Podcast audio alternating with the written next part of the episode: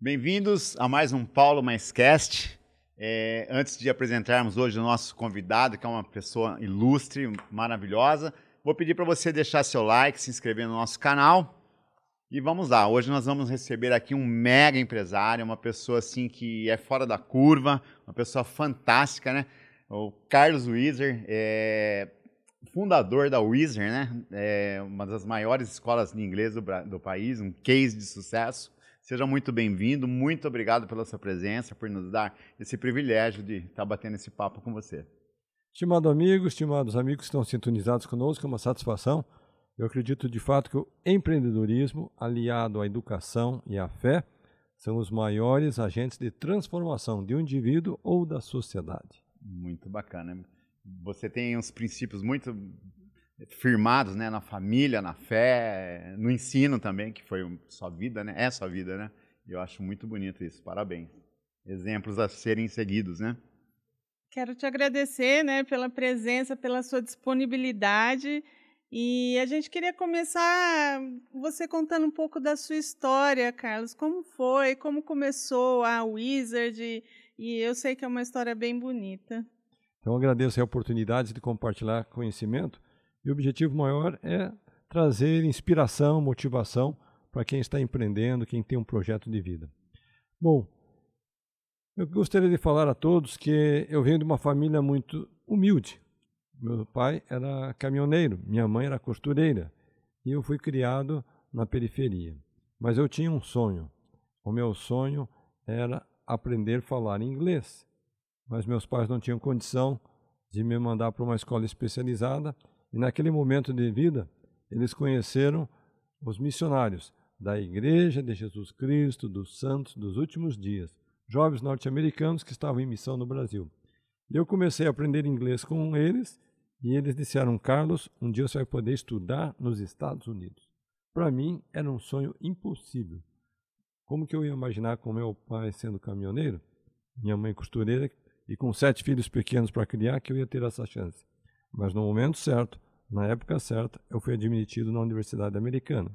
Deu retorno para o Brasil com uma meta. Eu queria ser executivo de uma empresa internacional. Eu consegui uma contratação aqui na região de Campinas, numa multinacional. Eu estava indo muito bem, obrigado. É, já tinha 30 anos de idade, casado, pai de gêmeos. Minha esposa estava grávida. Vida já encaminhada. Vida naquele já sentido ali. Encaminhada quando meu chefe me chama na sala dele ele começa me elogiando. Carlos, queria dizer que você é um rapaz experiente, competente, uma pessoa muito responsável, se é, integra bem com o time, você é muito comprometido com os resultados. Sinceramente, eu pensei que eu ia receber um aumento, uma promoção. eu já estava feliz na Falou, cadeira. Encheu né? todo o peito, assim, ficou todo pomposo, né? Exatamente. ele disse, mas a empresa está passando por um momento difícil e alguns colegas vão ser dispensados e você está na lista. Olha. Então imagina só, um sujeito com 30 anos de idade, casado, é, esposa grávida, e de repente tem que dar essa notícia em casa. Então aquele momento foi um momento que eu chamo de inflexão, porque ou eu poderia voltar para o mercado e tentar uma nova vaga, ou eu ia empreender. Acontece que naquele momento, alguns colegas do trabalho me pediram para dar algumas aulinhas de inglês à noite. Então, eu comecei dando aulas na minha casa, para um aluno, dois alunos, três alunos. E, de repente, formou-se uma turma, duas turmas, três turmas. E daí eu comecei a pensar: será que eu devo abrir uma escola de inglês? E comecei a pensar nisso. Fui falar com os meus amigos. Imagina só o que os meus amigos me disseram: não faça isso, Carlos. Você é doido. O momento econômico do Brasil não é favorável. E tem que pensar que tem muita concorrência. E alguns ainda diziam assim: esse negócio de dar aulinhas de inglês não dá futuro para ninguém. Gente é, do céu. Ironias, né? Eu não é. esperava é. esse balde de água fria. Bom, o tempo passou, né? E hoje quem ri sou eu. E os meus amigos choram. É um belo exemplo que eh, para as pessoas que estão nos ouvindo, para quem está ingressando na vida, né? que tudo começa de baixo, né? Tudo com um passo, né? Um pequeno passo, um atrás do outro, né?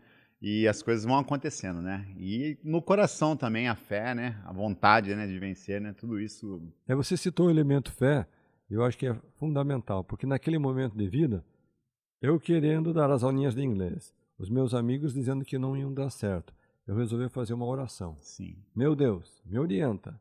Eu quero saber qual que é o caminho para seguir. E a inspiração veio, o teu futuro vão ser as aulinhas de inglês, você vai abrir uma escola, você vai abrir uma rede de escolas.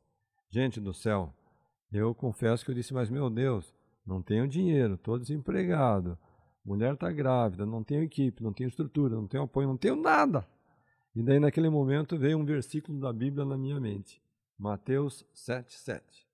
Pedi e recebereis, buscai e achareis, batei e abriste-vos-á. Então, a partir daquele momento eu sabia que eu podia bater na porta, que Deus ia me dar inspiração. Então hoje, se eu estou aqui com você, com os amigos que estão sintonizados conosco, falando sobre sucesso, liderança e conquista, eu tenho que reconhecer a mão de Deus que me deu aquela luz, aquele caminho. E segundo, obviamente, milhares de pessoas que se uniram ao projeto e transformaram o projeto no maior empreendimento de ensino de idiomas do planeta. Que maravilha. Ali você tomou a sábia decisão, né?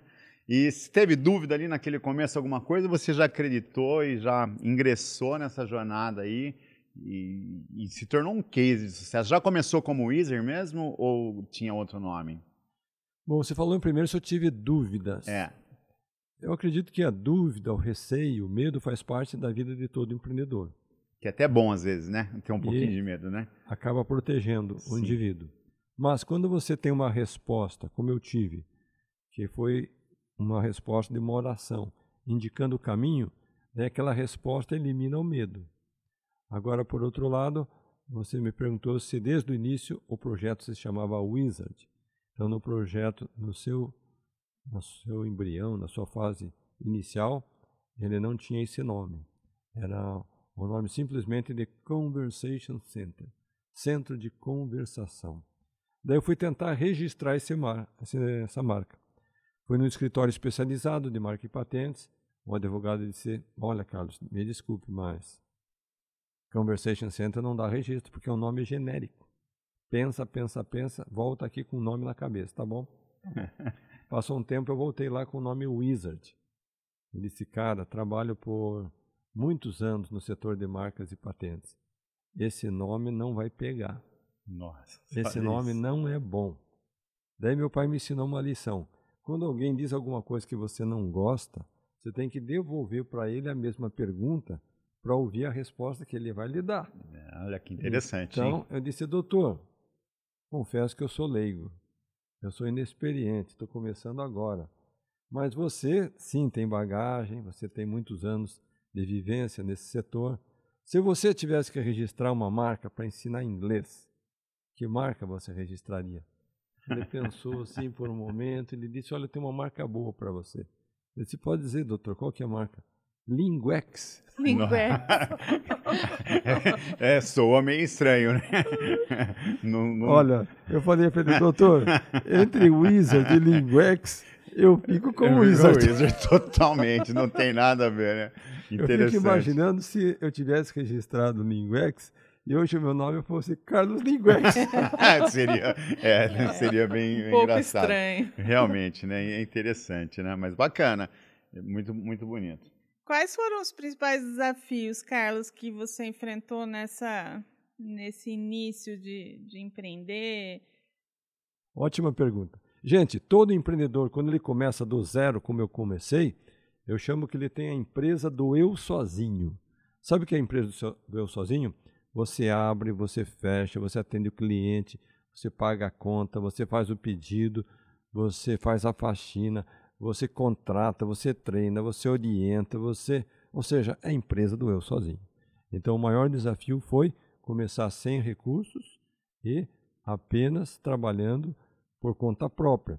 E à medida em que os clientes iam aumentando, daí sim você ia poder contratar equipe, ter pessoas é, com experiência para poder te ajudar. Então esse foi um desafio. Segundo desafio foi que eu estava lançando de fato uma marca nova.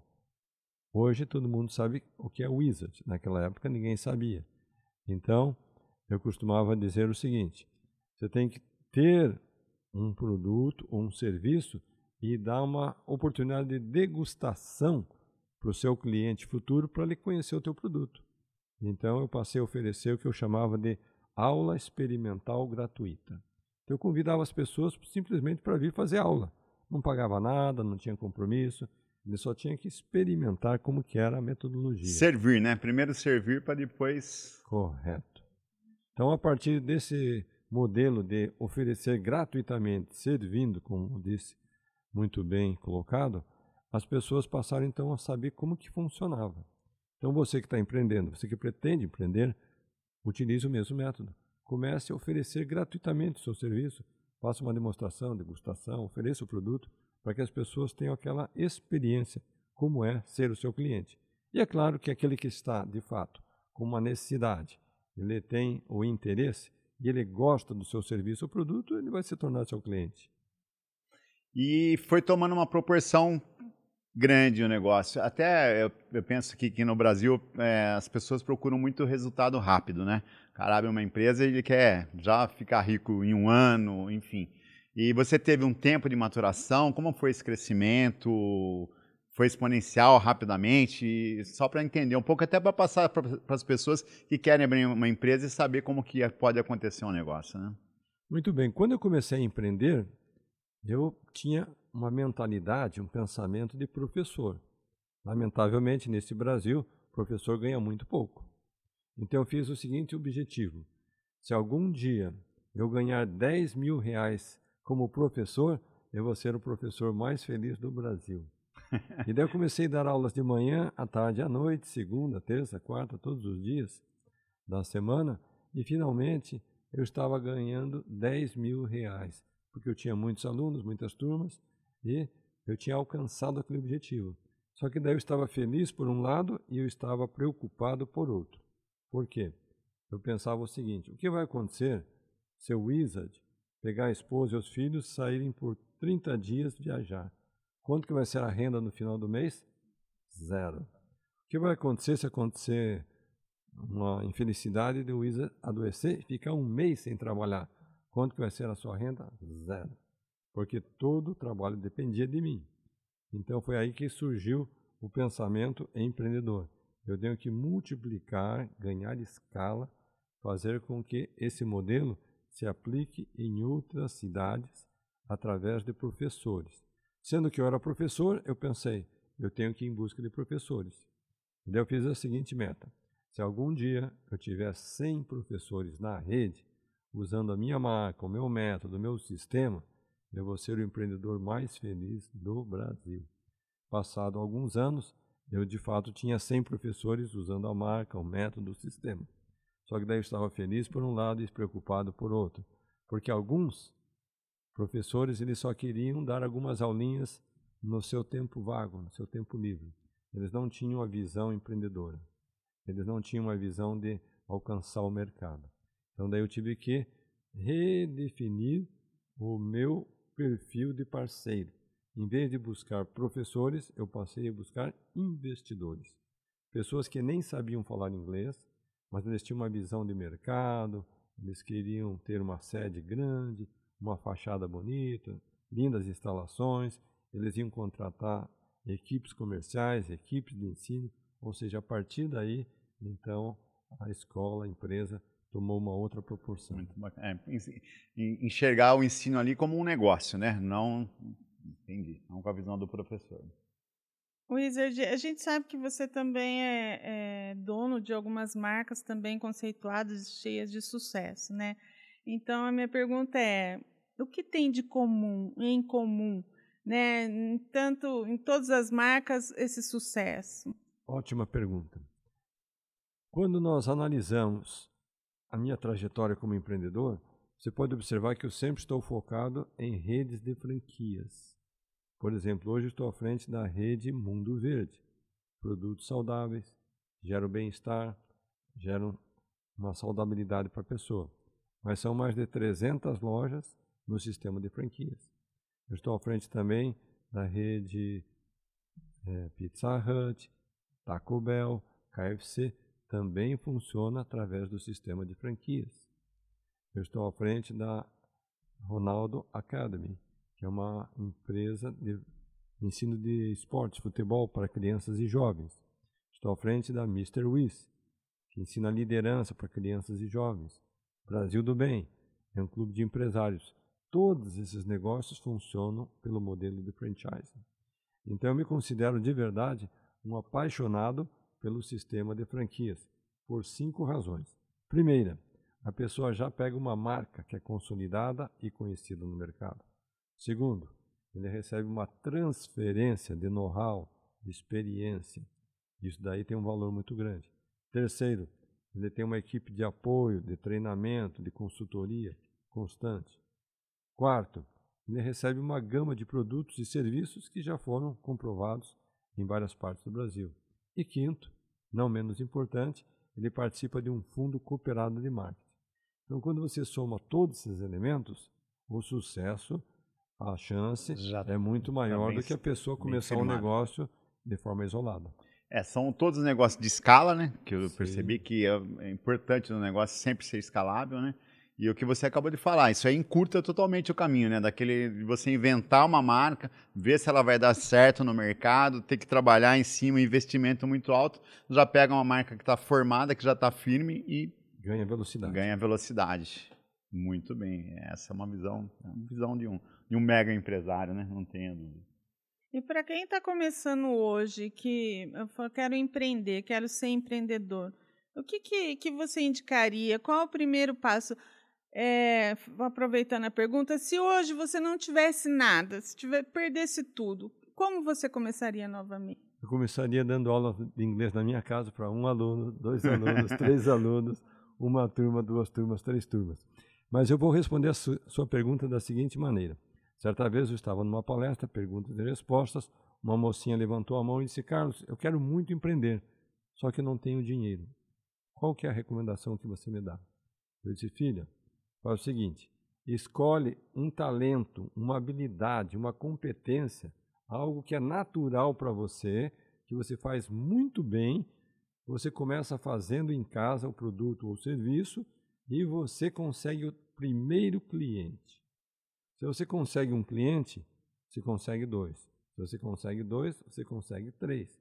Então pode ver que você não teve que alugar nenhum ponto, não teve que fazer nenhuma reforma, você não teve que comprar equipamentos, você não teve que contratar meia dúzia de gente, ou seja, você começou como eu comecei, a empresa do eu sozinho, na sua casa.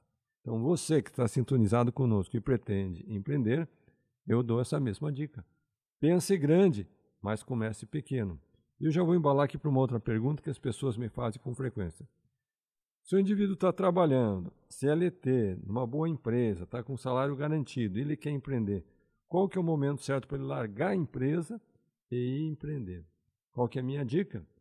Por um período, ele vai precisar fazer as duas atividades simultaneamente. Ele continua lá na empresa onde ele trabalha e no seu horário extra, ele vai empreender. Desde que não seja concorrente e não vá criar conflito com o empregador. Não vai atrapalhar também no trabalho dele, né? Exatamente. Exatamente. Então, dessa forma, você tem duas fontes de renda. A renda que você ganha pelo seu vínculo de CLT e a renda que você está promovendo, gerando esta. Daí a resposta, mas quando que eu deixo a empresa?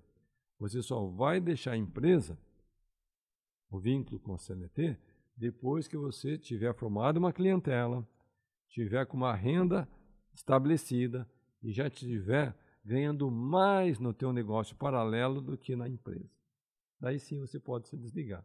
Enquanto isso não acontecer, mantenha as duas atividades. Hum, precisar só do negócio e o negócio de repente não dá certo, né? Que acontece também, né? Acontece. Não é todo negócio. E dentro dessas empresas que você tem, Carlos, é, tem uma cultura, lógico, dentro da empresa, com os colaboradores. Você poderia me resumir qual é a cultura que você implanta, que você acredita? A cultura que, que dá certo, diferença. né? A gente já sabe que dá certo. Então eu sou uma pessoa que eu não sei se é uma virtude ou é um defeito. Mas eu sou uma pessoa que acredita nas pessoas. Certa vez me perguntaram, Carlos, se você tivesse que resumir numa frase a explicação do teu sucesso, qual seria essa frase? Eu diria o seguinte: a explicação do meu sucesso é a minha capacidade de confiar nos outros. Então, quando você confia nas pessoas, você vai treinar, você vai delegar, você vai motivar, orientar, você vai investir nas pessoas. E daí você vai esperar resultado delas. Então, tem uma frase que eu uso com frequência que diz o seguinte: ninguém jamais fará algo grandioso sozinho. Sim. Eu comecei sozinho, ok, mas eu não fiquei sozinho. Eu fui me rodeando de pessoas. E daí, respondendo a sua pergunta especificamente, qual que é a cultura? A cultura é de formação de liderança, treinamento, qualificação e especialmente delegação. O que, que significa delegar? Que eu vou confiar uma tarefa, uma missão e deixar a pessoa realizar. Infelizmente, a maior parte das pessoas são centralizadoras. Sim. Elas não confiam, não delegam, elas querem fazer tudo sozinhas. Mas quando isso acontece, é um caos, porque a pessoa vai ter um burnout. Ela não vai dar conta, de repente vai dar um estresse, ela vai ficar exausta, ela vai ficar frustrada porque não vai conseguir fazer tudo. Então a pessoa, quanto mais tiver capacidade de delegar, maior será a sua capacidade de realização. É, o treinamento do seu pessoal é importantíssimo, a confiar, se dá o direito de errar também, né? Porque às vezes você vai confiar em alguém, ainda vai acontecer alguma coisa, mas isso faz parte do processo, né? Tem uma hum. frase que as pessoas dizem com frequência. É o olho do dono que engorda, engorda o boizinho. Eu digo o seguinte, se você quer ter um boizinho só, você pode ficar ali o dia inteiro cuidando do teu boizinho. Mas se você quer ter uma boiada, não gente, vai conseguir, né? Daí você tem que ter gente do teu lado é... para ajudar a cuidar de cada um das boizinhas. Ter os melhores, né? Ter os melhores, né? A gente aprendeu, vem aprendendo bastante aí nessa fase que a gente está aí de conhecimento, de mentores que é, são os quens, né? Vão levar a gente no lugar que a gente quer, né? Perfeitamente. É, são as pessoas. E realmente é tudo, na verdade, tudo é baseado em pessoas, né? 100%. O cliente que é a pessoa final, os stakeholders, né? É, é tudo baseado nisso, tanto os internos quanto os externos. Perfeitamente. Muito bacana. É, vou pedir algumas dicas, né? Como aproveitar, como identificar boas oportunidades de negócio, Carlos, já que tudo que você põe à mão dá certo. Já tem um nome, né? Tem um know-how, né? É. Mas enfim. Então, em primeiro lugar, é, as pessoas me procuram muitas vezes para fazer negócios. Então, eu costumo dizer o seguinte: você tem que investir e tem que escolher um negócio que você domina que você entende, que você tem bastante afinidade. De nada adianta você entrar num negócio que você não domina. Vou dar um exemplo. Eu falei que os meus negócios estão no setor de franquias, porque são 30 anos que eu estou nessa área. Então, eu entendo de relação com franqueado, de treinamento, de ponto, de verificação, de produto, de promoção. Isso daqui eu faço de olho fechado. Agora, me procuraram recentemente para eu fazer um investimento em mineração. É. Gente do céu, eu nunca lidei com mineração, não entendo nada de mineração. Se me disser que aqui tem uma mina de ouro e uma mina de cascalho, eu não sei nem a diferença de uma da outra. Certo. Então não adianta você também entrar num negócio que você não domina, não é entende verdade. e que você não tem forma de contribuir. Porque daí você vai sentar numa mesa de negociação, você não sabe nem o que dizer naquela mesa. Agora, o gostoso é você entrar numa sala, num ambiente, numa mesa de negociação, de tratar de um assunto que você é mestre, que você domina. Porque você vai estar muito à vontade e vai poder dar ideias e planos, estratégias, porque aquilo faz parte do teu DNA. É, e um negócio que você não conhece, você vai ter que desprender muito tempo também para entender daquilo. Não, não é um esforço inteligente, né? É, não é um esforço inteligente. É, eu falo isso por experiência própria. Uma vez, uma certa vez, resolvi ter uma farmácia nunca entendi de farmácia. E aí a gente acaba ficando refém, né, dos profissionais. Porque eu não sabia nada e. A melhor claro coisa sua foi vender a farmácia. Né? É, ela é advogada, né? A advocacia com a farmácia não tinha nada a ver, confiou em algumas pessoas, enfim. Mas a, é, isso é, é uma importante lição. a gente estar no nosso negócio. Né? A experiência da vida. É, sim, faz parte, né? Sim. É, os principais erros cometidos por empreendedores iniciantes, ao seu ver, Carlos, o que, que você acha que Boa pergunta. Geralmente eu descobri que o empreendedor ele é um sonhador. E como ele é um sonhador, ele não cuida das finanças. É. Então ele acaba gastando mais do que ele tem de receita. Então esse é um erro grave. A pessoa não ter o olho muito firme nas finanças. Porque as finanças, ela, quer queira, quer não, é o sangue da operação. Se você corta o sangue, a empresa morre. Então, esse é um erro comum. É um segundo erro que eu falei, é não confiar, né? a pessoa centraliza todo nele. E um terceiro, eu costumo dizer que a empresa reflete a mente do seu dono. Eu vou dar um exemplo. Se o dono veio de uma área de tecnologia, ele vai ter um foco 100% em tecnologia. Para passar de uma sala para outra, tem um QR Code, ou faz a leitura visual, está tudo controlado, muito bem, digamos, acompanhado à distância, tecnologicamente falando, a empresa é perfeita. Pode ser que não venda muita coisa, né? mas a tecnologia está excelente. Se a pessoa veio da área da contabilidade, os registros, as entradas, as saídas, pode ser que não dê lucro à empresa, mas o prejuízo vai estar bem contabilizado. Se a pessoa veio da área de RH, a empresa dele vai parecer assim um convento de freiras, sabe? Aquela amizade, harmonia. Harmonia total. Total. O pessoal fala bem baixinho, se entende, porque RH é assim, né? Só paz e amor. Agora, se a pessoa veio da área de vendas, talvez ele é não é entenda nada de tecnologia, não entenda nada de contabilidade ou muito menos de RH, mas a empresa dele vai estar crescendo, crescendo, crescendo, porque aquilo ali é o DNA, aquilo ali é o pensamento dele. É, e a, a vendas, para você, no seu ponto de vista, eu ouço muito isso, eu, a gente está pregando isso. A vendas é o primordial em qualquer empresa, né? É, acho que é o principal departamento de uma empresa, né? Eu fui entrevistado certa vez por uma revista de negócios. O jornalista me disse: Carlos, o que não pode faltar numa empresa? Eu disse: vendas, vendas, vendas. Ele pegou o caderninho e escreveu vendas. Disse meu amigo, essa não foi minha resposta. Eu falei vendas, vendas, vendas. Daí ele corrigiu, depois ali no caderninho. Passado uma semana ou duas, saiu a revista nas bancas, né? Eu pedi para minha secretária, corre lá na banca, compra a revista, eu quero ver o que, que ele publicou. Daí, felizmente, ele colocou assim, de acordo com Carlos Wizard, o que não pode faltar numa empresa são Vendas, vendas, vendas. Muito legal. E é fato isso, né? É fato. Empresa que não vende, quebra, né? Não importa qual não, seja. Não tem aqui. Pode ser a Coca-Cola. Se parar de vender, vai à falência. É, acho que é isso. Tem mais alguma coisa? Tem alguma coisa que você queira colocar assim, de coração, que você já está falando? Gente, antes de encerrar, eu queria aqui fazer um presente a todos que estão sintonizados no é, Paul Paulo Mais, Mais Cast. Paulo Mais Cast.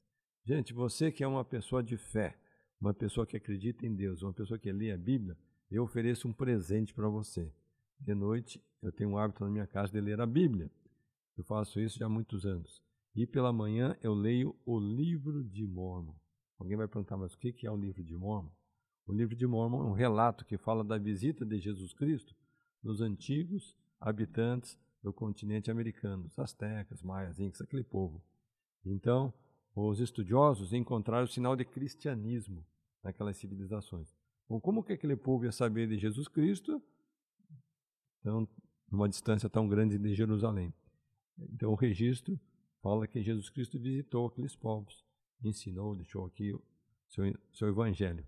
Esse registro foi traduzido e hoje em dia ele é chamado de o Livro de Mormon. Então, você que está sintonizado conosco, fica aqui o meu presente. Como que você faz para receber? Você pode entrar no meu perfil, Carlos Wizard Martins, lá no Linktree, tem lá meu presente para você. Preenche seu nome, seu endereço, você vai receber gratuitamente aí na sua casa. Então agora você já sabe, né, de onde que vem a inspiração do Wizard. De noite lê a Bíblia, de manhã lê o livro de Mormon. É um presente fantástico, hein? Você é uma pessoa maravilhosa, sua família, eu já tive a oportunidade de conhecer. A base sua é, é linda, é linda. Vocês Obrigado. são muito simpáticos. Eu, aqui é uma lembrança, Wizard, para. É só, é, obrigado. É só uma lembrancinha mesmo. Obrigado, ó. De ter é. vindo, de ter. A gratidão de você estar aqui é, é imensa, não tenho nem é, palavras é, assim para expressar. muito honrados pelo, por você ter aceitado, ter aceitado o nosso, nosso humilde convite. Né? Olha só, gente do céu. Agora eu vou fazer caminhada, tomando uma água gostosa nessa garrafinha aqui do Paulo. Ah, esquece, gostaram? Então tá aqui, gente. Parabéns, obrigado de coração. Acho que é isso. Tem mais alguma pergunta, alguma coisa? Bom, muito obrigado mesmo, de coração. É, a gratidão é imensa. É um prazer recebê-lo aqui. Espero que a gente tenha algum, mais alguma oportunidade, né? Conversar com uma pessoa que nem você pra gente é Só de fundamental importância. Tenho certeza que para vocês é um ensinamento. Eu aprendi, inclusive, com os podcasts. Cada podcast é uma aula, é uma mentoria, né? É maravilhoso essa troca de ideia, troca de experiência. Agradeço a vocês aí pela audiência. Nos encontraremos no próximo podcast. E não se esqueça, pensou em imóveis alto padrão? Paulo Mais Negócios.